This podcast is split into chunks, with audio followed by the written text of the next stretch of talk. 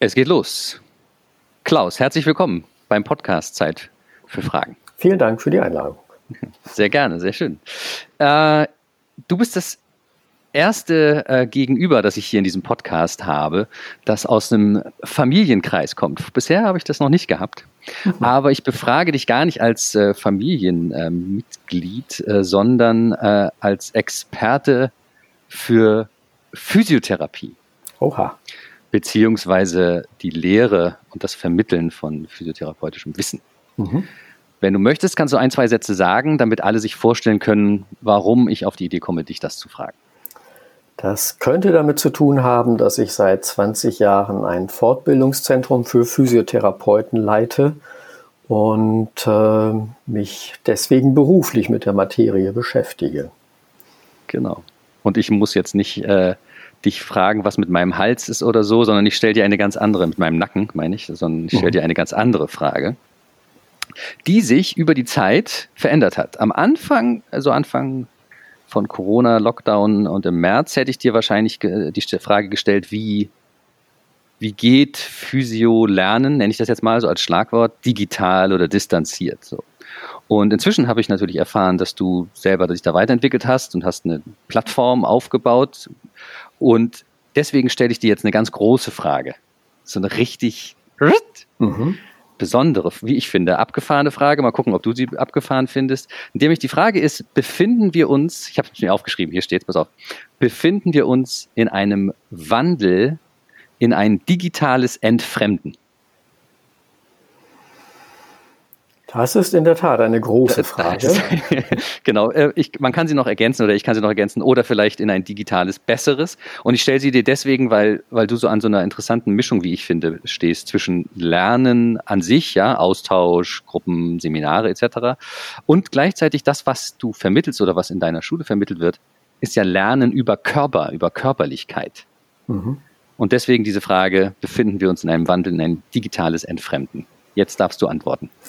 Also ich denke auf jeden Fall schon mal die erste Hälfte der Frage. Wir finden uns äh, definitiv in einem digitalen Wandel und auch ein Wandel, von dem ich ausgehe, dass nicht, wenn Corona weg ist, wenn das jemals passiert, plötzlich alles wieder zurückgeschraubt wird, sondern es werden jetzt viele digitale Möglichkeiten gesehen und entwickelt, die auch dauerhaft sinnvoll sind. Ein Entfremden ist damit aus meiner Sicht nicht unbedingt verbunden. Also wir haben bei uns ja das Problem oder die Fragestellung, wie du schon sagtest, in der Physiotherapie, wenn ich da eine Fortbildung besuche, dann muss ich ähm, in der Regel auch praktische Dinge üben und dann müssen die Teilnehmer aneinander üben. Die müssen sich einfach berühren, sonst macht das gar keinen Sinn. Es gibt natürlich auch Themen, die man rein theoretisch abhandeln kann, aber es, äh, das Gros der Fortbildung in unserem Bereich ist nach wie vor mit Präsenz und mit Kontakt notwendig. Und von daher glaube ich, der digitale Wandel ja, und er wird sicher das, was wir bisher gemacht haben, ergänzen. Auf eine aus meiner Sicht total positive Weise. Also wenn ich zum Beispiel eine Fortbildung habe, die meinetwegen drei Tage geht, normalerweise vier Tage, ein bestimmtes Thema, Behandlung eines bestimmten Körperbereichs mit einer einem neuen Ansatz oder so, dann hat man in der Regel ja in diesem, dieser Fortbildung relativ hohe auch Theorieanteile und wiederholt nochmal die Anatomie, die Pathologie, Pathophysiologie, schaut nochmal, wie sind denn, ist die aktuelle Studienlage zur Behandlung dieser ähm, Problematik und so weiter. Und das sind Themen, die kann man eigentlich ohne ähm, Verlust an Qualität auch vorab in einem Video schauen. Es hat sogar noch einen Vorteil, würde ich sogar sagen, dass man nämlich nicht nur ähm, dadurch keinen Verlust hat, man hat sogar einen Gewinn. Der Teilnehmer kann sich diese Dinge anschauen, wann immer es ihm passt, wann gerade Zeit ist, wann er Lust hat, mhm. kann vor- und zurückspulen und so weiter und so weiter und macht dann einfach seinen Präsenzkurs einen Tag kürzer, weil alles andere schon vorab vermittelt wurde. Mhm. Das denke ich ist eine große Chance. Absolut. Also das ist letzten Endes die, dieses Konzept des, des Blended Learning, kann man ja Ganz sagen, genau. wenn man mhm. möchte. So. Und der Vorteil, da bin ich äh, voll bei dir. Nun sagst du, einfach um es zuzuspitzen, ja, das Gros ist bei euch immer noch Face-to-Face -face oder ja. man, könnte, sagen leibliche Co-Präsenz mhm. äh, wichtiger als sonst bei euch. Mhm. Ähm, siehst du vielleicht in, ich weiß nicht, in welcher Zukunft oder nach welcher nächsten äh, unangenehmen Pandemie oder was auch immer, dass ihr möglicherweise das Ganze komplett über die Entfernung macht. Du sagst, ihr müsst euch anfassen, aber es gibt ja Möglichkeiten, ohne da jetzt Experte zu sein, in der Ferne zu operieren, ja, mhm. oder auch diese taktile in digitale Sachen zu übersetzen. Ähm, also den Wechsel, den du jetzt beschrieben hast, den sehe ich. Ist es, wird es vielleicht noch weitergehen? Ich denke aus dem, was ich im Moment so mitbekomme, nicht sehr viel. Also grundsätzlich wahrscheinlich schon, dass es äh, im Rahmen der technischen Entwicklung, aber das sind eher Dinge, wo ich denke, das werden wir nicht im nächsten und nicht im übernächsten Jahr erleben. Das werden wir vielleicht in fünf oder zehn oder zwanzig Jahren erleben, dass taktile Dinge übertragen werden und deswegen die körperliche Anwesenheit gar nicht mehr notwendig ist. Aber wir haben jetzt in dem Lockdown gesehen, dass auch Physiotherapiepraxen ja Ferntherapie machen durften und auch gemacht haben.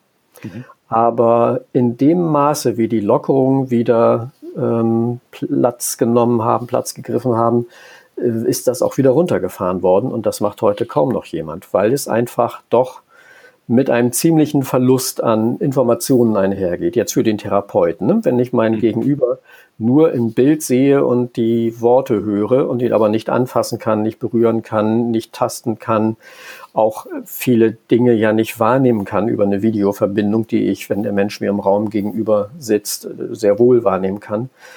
Also da ist die Erfahrung, das ähm, ist eine Notlösung, die mal über eine kurze Zeit funktioniert, aber das ist nicht das, was auf Dauer funktionieren wird. Und ich glaube auch nicht, dass das seitens der Menschen, seines Therapeuten, seines Patienten etwas Erstrebenswertes oder Erwünschtes ist. Es hat keinen weiteren Benefit, außer dass man in der Notsituation halt im Kontakt bleiben kann. Mhm. Das, das wäre sozusagen das Negative, dieses Entfremden, was wir hatten. Dass genau. der, das, also der, die Qualität ist miteinander da. Ja, ganz genau. Also das ist definitiv anders natürlich. Ne? Wenn ich meinen Patienten, ist natürlich besser, wenn ich jemanden, der frisch operiert wurde, immer noch besser. Ich leite ihn per Video an, dass er seine Übungen macht und kontrolliere, wie sich das Bewegungsausmaß verändert und so weiter und so weiter. Aber das wird nie ersetzen können, 100 Prozent, dass der Mensch mit mir im Raum ist. Ja. Und die Kompetenz hier, die, die Müller-Wohlfahrt-Kompetenz von ans Bein fassen und wissen, was es ist. Und du sagst, das geht technisch nicht, ist wahrscheinlich plausibel. Denke ich. Auf jeden Fall sehe ich das in den nächsten Jahrzehnten nicht direkt. Mhm. Mhm. Und jetzt mal mit dem, mit dem Lernen und dem Entfremden. Ähm, du hast gesagt, ich meine, das macht ja auch Sinn, ne, dass du es pitcht, dass du sagst, es gibt sogar einen Vorteil, Blended Learning ist gut, weil effizienter die Zeit nutzen. Ist ja auch de facto wahrscheinlich mhm. so.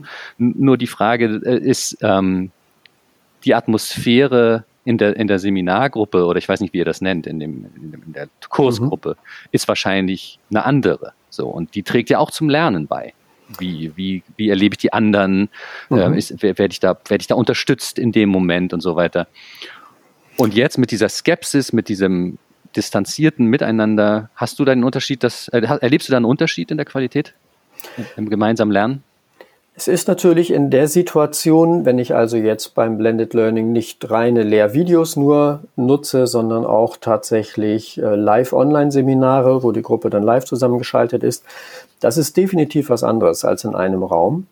Aber Erfahrungen, die wir bisher gemacht haben, die zeigen dann auch, selbst wenn jetzt so ein Kurs damit beginnt, dass man ein Live-Online-Seminar hat, und sich da schon mal alle kennenlernen, bestimmte Themen, die man in Frage-Antwort-Situationen erarbeiten will, ähm, dort erarbeitet werden. Und dann folgt aber anschließend die Präsenzphase. Dann ist da eher die Vorfreude so, dann freue ich mich, euch demnächst mal richtig persönlich kennenzulernen. Und ähm, es funktioniert. Also auch das führt eigentlich nicht zu einer Entfremdung, sondern ist einfach eine zusätzliche zusätzlicher Weg, wie man miteinander in Kommunikation tritt. Aber wenn das nicht der komplette Ersatz sein soll für Präsenz, dann ist das gar kein Problem. Und in anderen Branchen würde ich sogar so weit gehen, äh, ich bin ja gerade mit den Programmierern für unsere Video-Website äh, regelmäßig in Kontakt, Wir haben uns bisher einmal persönlich gesehen und seitdem machen wir Videokonferenzen. Und in, in den Bereichen läuft es völlig reibungslos, finde ich. Ja, so würde sich so ein äh, Programmierer wahrscheinlich auch verbitten, dass du ihn irgendwie auch nur an die Schulter fasst, da würde ich fast denken. Mag sein, ja, ja aber ja. Ähm, allein schon dieser Reiseaufwand, ne? den ja, ja, klar. Programmierer, der eine ist äh, 80 Kilometer entfernt, der andere 30. Was sollen die jedes Mal nur, dass man sich mal eine halbe Stunde oder so austauscht, sich ins Auto setzen oder in die Bahn? Das steht in gar keinem Verhältnis. Und insofern denke ich, in anderen Branchen ist es total genial, auf diese Weise zu arbeiten.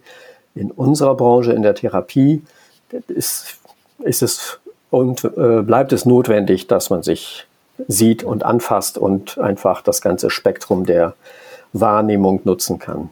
Ja. Und dadurch ist sozusagen dem Entfremden ein Riegel vorgeschoben. Die zehn ja. Minuten sind um. Alles klar. Ähm, hast du noch eine Frage? Das ist mein, äh, meine Idee von Anfang an gewesen, dass ich am Anfang noch eine Frage einsammle und sie möglicherweise irgendwohin weiter speise. Hast du eine Corona-verbundene Frage, die du nach, ich weiß gar nicht, wie viele Monate es jetzt sind, mit dir herumträgst? Leider nein. Hm.